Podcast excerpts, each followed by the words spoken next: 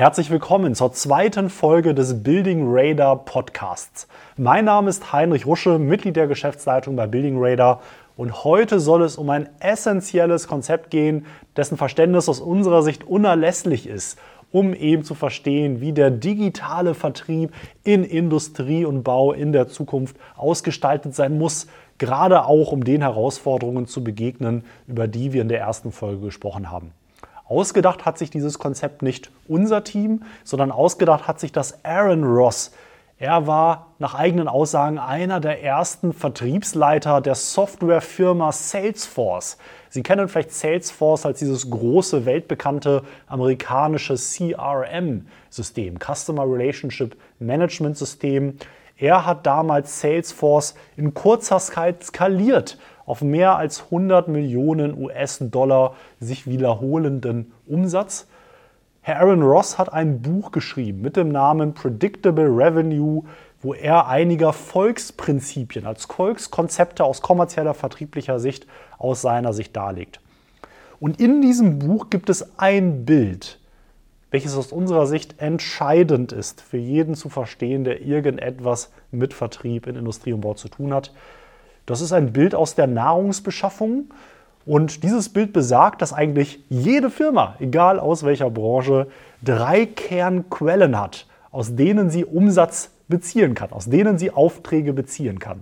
Saat, Netze, Speere. Saat, Netze, Speere.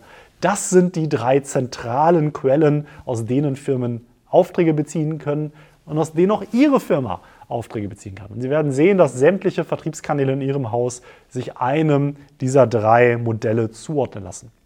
Ich möchte Ihnen diese Modelle nun erst einmal vorstellen. Saat, Netze, Speere. Die Saat ist das, was Sie über lange Zeit säen. Ihre Markenbekanntheit, Ihre Reputation im Markt. Das sind die Netzwerke, die Sie über die Zeit aufbauen. Das sind alle Leute, die Sie kennen und eben aber auch alle Leute, die ihre Kollegen entsprechend kennen und wiederum umgekehrt. Das ist das Entscheidende, die Saat. Die Saat ist extrem wertvoll, eine sehr, sehr wichtige Umsatzquelle. Und es ist äh, toll, wenn man diese aufbauen kann, über lange Zeit skalieren kann. Und das ist sicherlich eine Quelle, die in den letzten Jahren eine große Bedeutung für viele Firmen aus der Branche hatte. Der Nachteil dieser Quelle ist natürlich, dass sie nur schwer zu skalieren ist. Es wird einem schwerfallen zu sagen, im nächsten Jahr möchte ich jetzt doppelt so viel Aufträge aus dieser Saatquelle generieren wie vielleicht im letzten Jahr. Der zweite Kernkanal ist das Netz, die Netze. Sie spannen ein Netz aus und hoffen eben darauf, dass ihnen ja, die Fische, ja, die, die, die potenziellen Aufträge ins Netz gehen, bildlich gesprochen. Was heißt das jetzt?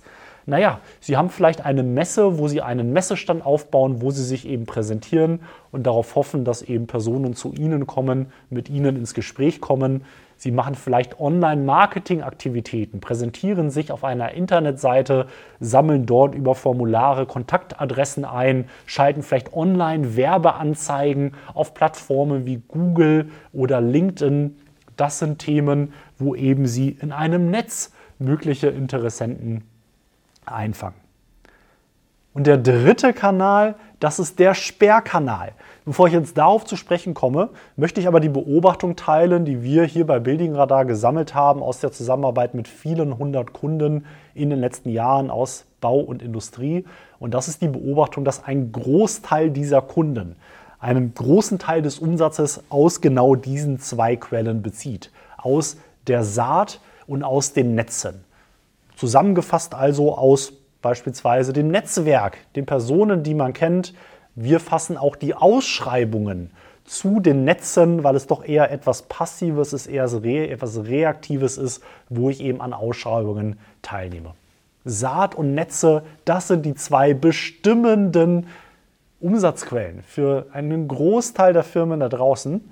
Und das lag sicherlich auch daran, dass es einfach der Branche sehr, sehr gut ging, dass nun mal die Auftragslage in vielen Häusern bei 120 Prozent war. Der Nachteil ist, dass diese Quellen anfällig sind.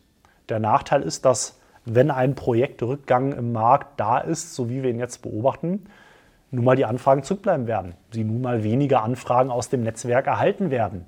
sich weniger Leute bei Ihnen vor dem Messestand versammeln werden, Sie weniger Anfragen über die Online-Formulare bekommen werden, Ihre Kosten für Online-Werbung steigen werden und so weiter.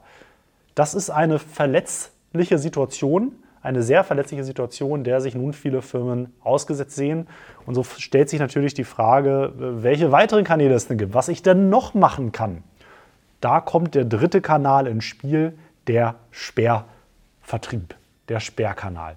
Bildlich gesprochen funktioniert der, Sperrvertrag, funktioniert der Sperrvertrieb so, dass Sie in den Markt schauen, Ausschau halten nach Projekten, die möglicherweise zu Ihnen, zu Ihrem Leistungsangebot, zu Ihren Lösungen passen und Sie dann aktiv zu einem frühen Zeitpunkt auf diese Projekte zugehen, auf die Entscheider dieser Projekte zugehen, um mit diesen in Kontakt zu kommen, Termine mit diesen zu vereinbaren, um sich vorzustellen, frühzeitig mit Planungsleistungen in den Prozess eingreifen, mit dem Ziel, Ihre Spezifikation sehr früh zu platzieren, sodass mögliche spätere Ausschreibungen ihren Namen tragen, sofern es dann überhaupt noch zu einer echten Ausschreibung kommt. Das ist der Sperrvertrieb. Beim Sperrvertrieb kommt es ausdrücklich nicht darauf an, ob Sie die Personen bereits kennen oder nicht. Es geht ausdrücklich darum, dass Sie auch auf Projekte zugehen, wenn Sie mit diesen Leuten noch niemals in Kontakt standen, noch keinen einzigen Berührungspunkt hatten. Das ist letztlich, auch wenn dieser Begriff bei vielen nicht gern gehört wird, nicht so beliebt ist, es ist eine Form von Kaltakquise. Und die Schwierigkeit ist, das ist unsere bescheidene Beobachtung aus den letzten Jahren, das haben viele Unternehmen verlernt. Gerade aus der Branche Industrie und Bau haben das viele Unternehmen verlernt, einfach weil das Thema in den letzten Jahren nicht im Fokus stand, vielleicht auch nicht notwendig war. Auch so waren die Bücher ausgelastet und es ist auch richtig zu sagen, es gehört auch zur Wahrheit dazu zu sagen, dass dieser Sperrkanal immer etwas anstrengender, immer etwas arbeitsintensiver sein wird, als eben über Netzwerke zu arbeiten, als einfach nur die Anfragen einzusammeln und zu bearbeiten, die ohnehin zu einem kommen. Gleichzeitig ist aber richtig, dass in den Zeiten rückgehender Projekte der Sperrvertrieb unerlässlich ist. Denn nur diesen können Sie kontrollieren, nur diesen haben Sie direkt im Griff nur hier können Sie wirklich die Aktivitäten selber setzen, die notwendig sind, um im Sperrvertrieb erfolgreich zu sein. Nun bitte ich auch darum, nicht falsch verstanden zu werden. Wir sagen bei Building Radar nicht und auch der Herr Aaron Ross sagt nicht, dass der Sperrvertrieb der einzige Kanal ist, auf den Sie setzen sollten, dass Sie nur Sperrvertrieb betreiben sollten, dass Sie nicht über Saat oder über Netze arbeiten sollten. Sie hätten mich missverstanden, wenn Sie das hier mitnehmen sondern es geht um den gesunden Mix. Ein gesundes Unternehmen sollte Vertriebskanäle in allen diesen drei Bereichen aufbauen. Das ist wichtig, das ist entscheidend, darum geht es. Und nun fragen Sie sich selbst, naja, welcher Anteil Ihres Geschäfts entfällt denn auf die Saat? Welcher Anteil Ihres Geschäfts entfällt auf die Netze? Und welcher Anteil Ihres Geschäfts entfällt auf die Speere? Und nach unserer Erfahrung ist es so, dass wenn Sie weniger als 20 Prozent Ihres Geschäfts aus Sperren beziehen, hier oft große Potenziale da sind, die ungenutzt bleiben lassen. Und richtig ist auch, dass wenn nun mal jetzt Ihre Mitbegleiter, Ihre Marktbegleiter aktiven Sperrvertrieb betreiben, Sie oft das Problem haben werden, dass Sie hinterher sind. Nicht, dass die anderen vor Ihnen da sind, vor Ihnen bereits Kontakte mit den Entscheidern geknüpft haben, was sich regelmäßig als problematisch darstellt. Aus unserer Erfahrung ist es so, dass bei vielen Unternehmen der Anteil des Sperrvertriebs deutlich unter 20 Prozent liegt.